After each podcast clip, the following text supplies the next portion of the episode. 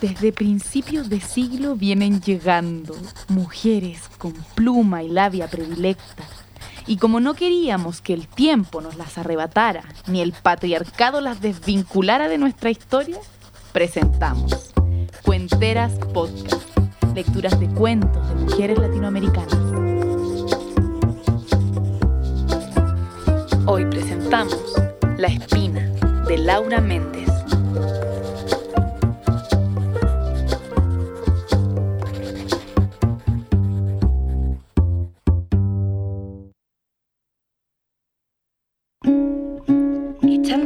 Por la boca salió Isidoro de la despensa, agarrándose con la izquierda la mano derecha toda prendida de invisibles espinas.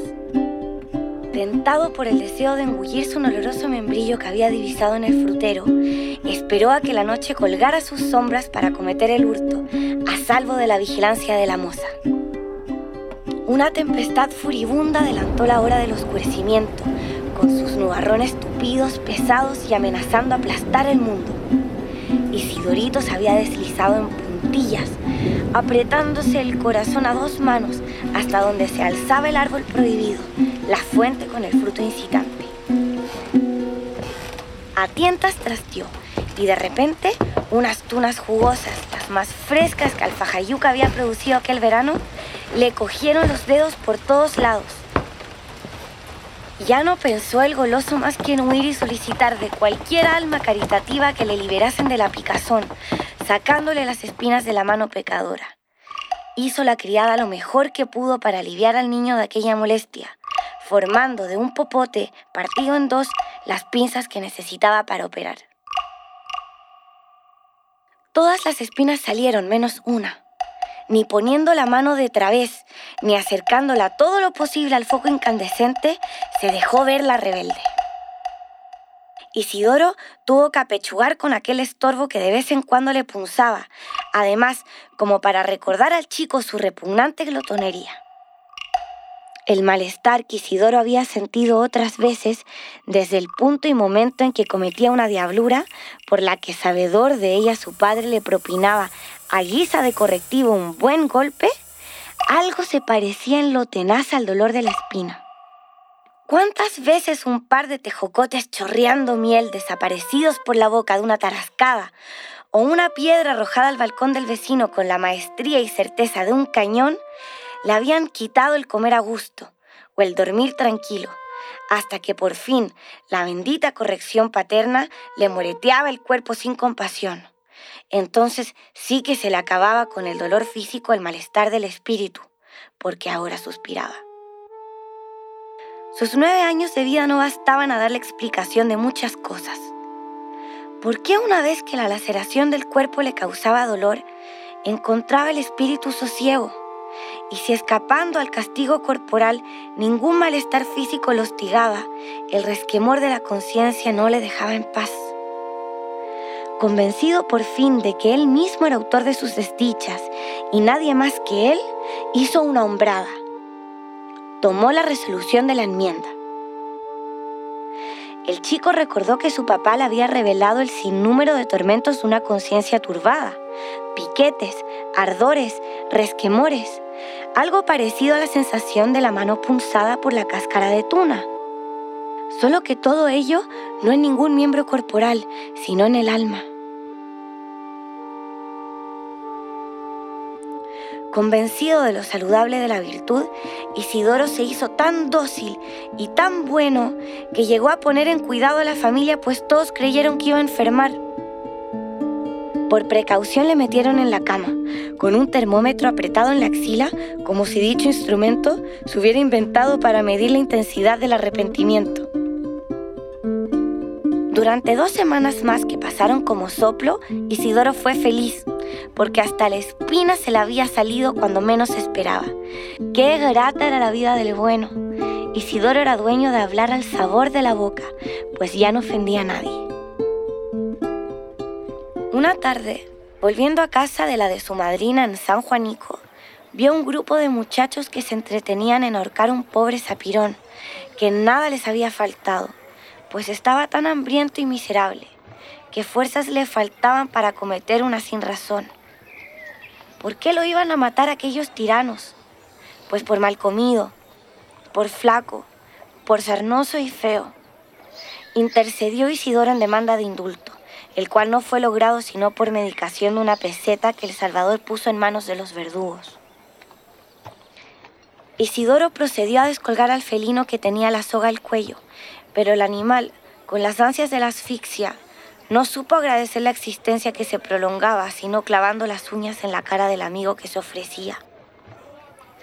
Saltó al gato Isidoro para llevarse las manos al arañazo que mucho le dolía y volvió el animal a caer en manos de los inquisidores.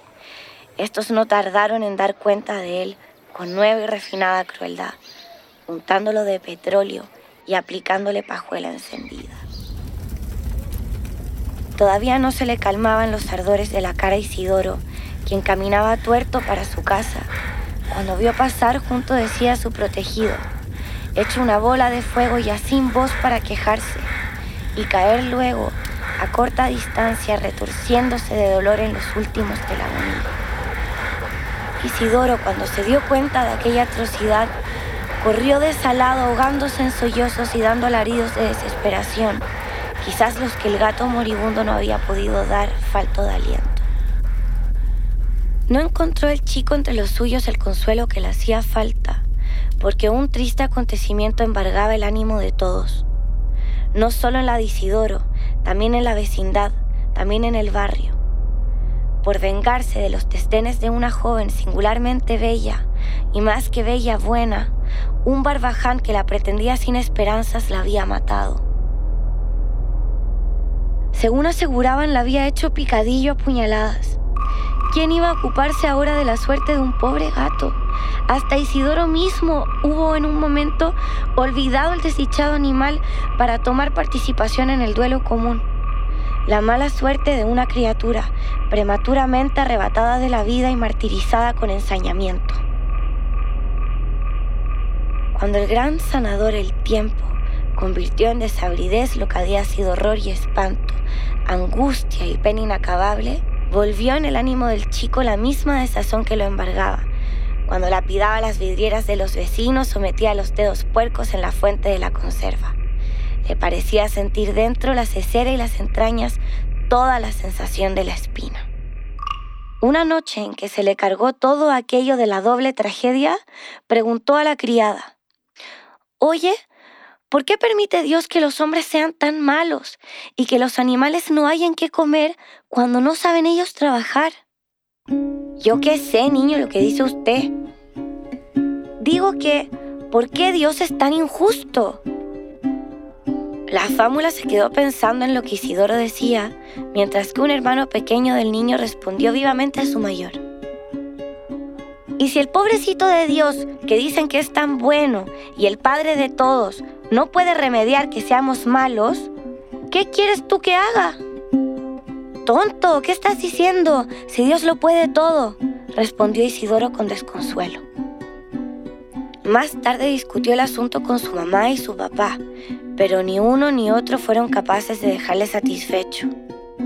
La espina siguió haciéndole roncha en el corazón. Un día, azul y florido de primavera, Isidoro, con un lacito blanco en el ojal y la boca muy apretada como si temiese que el aire le arrebatara lo que en ella tenía, entró en el comedor de su casa donde le esperaba la taza de espumoso chocolate, entre el mar de nardos y azucenas. Acababa de hacer la primera comunión. Todo aquello de las espinas que le mortificaban lo había confesado al señor cura como pecado abominable. Pero el buen anciano experto en el manejo de las pinzas que sirven a trasegar de la conciencia todas las puntas, dejó la del chico renovada. Qué palabras más consoladoras las del sacerdote. Dios, al crear al hombre, lo ha dotado de libre albedrío para escoger la senda del bien o del mal. Pero este turno redomado escoge siempre lo peor y naturalmente tiene que redimirse de la culpa por medio del castigo. Quien la hace la paga. Nada más justo. Nada más justo. ¿Qué son los tormentos de un día, por crueles que los figuremos, comparados con la bienaventuranza eterna? El aroma y la visita de las flores, el alegre sol que por las ventanas del comedor de lleno entraba, la grata emoción de la solemne ceremonia de la iglesia y el bienestar del estómago satisfecho hicieron su obra pía. Isidoro amaba en aquel instante el mundo y el cielo, compaginando en su fantasía los placeres del cuerpo y la pureza del alma, como Dios se lo dio a entender. Qué inoportuna aparición. Tomás, el primogénito de la casa, estudiante de cosas muy sublimes en la escuela preparatoria, se plantó en el comedor con el periódico en la mano. Mientras que le servían el desayuno, devoraba en silencio la sección cablegráfica. El tifón reciente había arrebatado el caserío de un pueblo de pescadores en las costas de China. Dos barcas mercantes chocaron a causa de la niebla, yéndose a pique una sin que se salvara un alma. En una casa vecina de Nueva York se había producido un incendio en el que perecieron nueve niños. ¡Qué atrocidad! exclamó el estudiante. ¿Atrocidad de qué? preguntó Isidoro. De lo que pasa en el mundo. Debería uno vestirse de luto para leer los cablegramas, pues no se leen sino infortunios, accidentes, catástrofes. La naturaleza es muy cruel. ¿Muy cruel? Así es que Dios, que ha creado la naturaleza, es cruel también. ¿Qué sabes tú de esas cosas? Todavía estás muy verde. La naturaleza es todo lo que existe. Hijo de la naturaleza es el hombre, producido por las fuerzas misteriosas de la vida.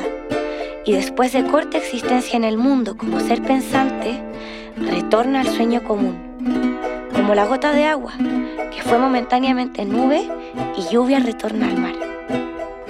Pero, ¿y después? ¿Qué sigue luego? ¿Cuál es lo último de todo? Eso sí, quién sabe. El último trago de chocolate se quedó por beber en la taza, espeso y frío. Clavó Isidoro la barba sobre el pecho y apretándose con una mano la frente y con la otra el corazón, se quedó ensimismado. Mientras que su hermano el escolar se alejaba campanante, volvió la espina agrandada en todo su ser. Lo peor de todo es que la siente todavía. Acabas de escuchar La Espina de Laura Méndez. Encontrémonos la próxima semana en Cuenteras Podcast.